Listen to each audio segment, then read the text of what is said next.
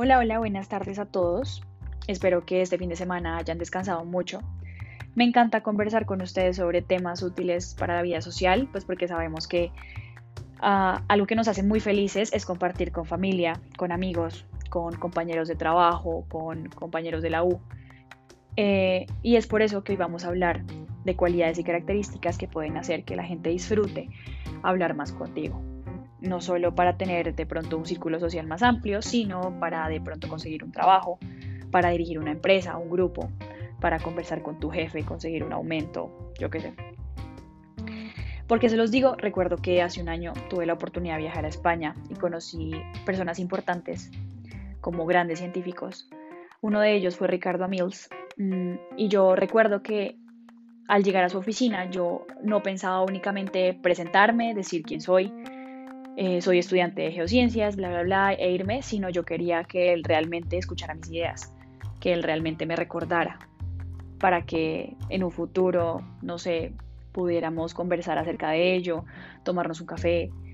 Mm, digamos que fortalecer una amistad alrededor pues de todos los proyectos en común que se tenían acerca de un mismo tema.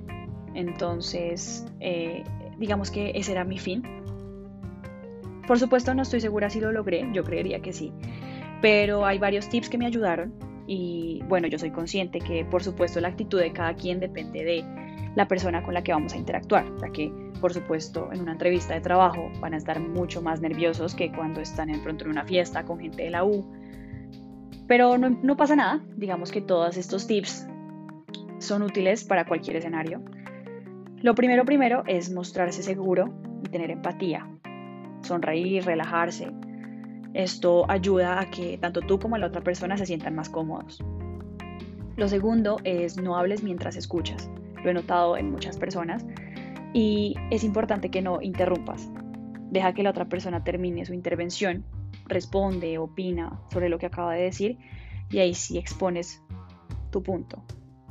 Esto también ayuda a que la otra persona se sienta tranquilo con tu presencia, con tu compañía, se sienta escuchado. Tercero, intenta no distraerte. Yo suelo distraerme mucho en las conversaciones y eso no es tan bueno. Intenten fijarse en los detalles del mensaje y de la historia. Esto permitirá que puedas de pronto resumir lo que escuchaste y te involucres en la conversación. Cuarto, tengan mucha paciencia y cuida tu lenguaje corporal ya que pues bueno, esto habla mucho más de ti. Tus manos, la posición de tu espalda, de pronto mover tu cabello o acomodarte la camisa puede ayudarte a mostrarte más cómodo. Quinto, intenta ser flexible con las ideas. Si tienes un punto de vista muy enfático y específico, deja cabida para una segunda opción o para la duda y discútelo con coherencia y con calma. Y seguramente van a llegar a un acuerdo. Y por último, y me parece muy importante, es el buen humor. Cuando sea prudente, por supuesto, bótate un chiste ahí como para romper el hielo. que esto también es muy bueno. Con que apliques estas cositas, seguramente la gente valorará más contarte una historia o compartir contigo un momento, o de pronto, no sé, te veas más elegible para un puesto. Espero que les sirva y bueno, próximamente voy a exponer, voy a hablar sobre algo que también me parece muy valioso y es aprender sobre grandes líderes. Y es por ello que voy a hablar de una empresa que está moviendo el mundo. Me gustaría saber ustedes cuál creen que es. Cuídense mucho y que tengan una muy linda tarde.